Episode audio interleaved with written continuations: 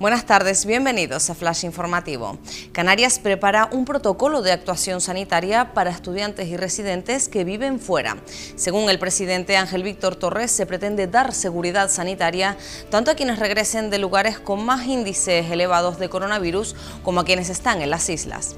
Unas 10 personas fueron desalojadas ayer de las playas de Las Burras y Los Enojados situadas en el municipio de Arona después de cumplirse el plazo voluntario dado por la justicia para que desocuparan el asentamiento ilegal. Un saharaui que lleva 17 años viviendo en una chabola fue el único que por lo pronto no terminó expulsado.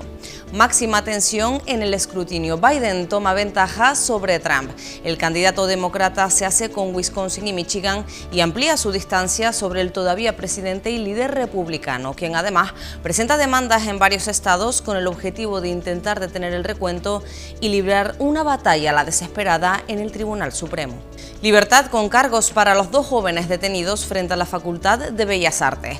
La rectora de la Universidad de La Laguna, Rosa Aguilar, considera totalmente desmedida y muy grave la carga policial contra los estudiantes. Se les acusa de atentado y desórdenes públicos. Más noticias en diariodeavisos.com.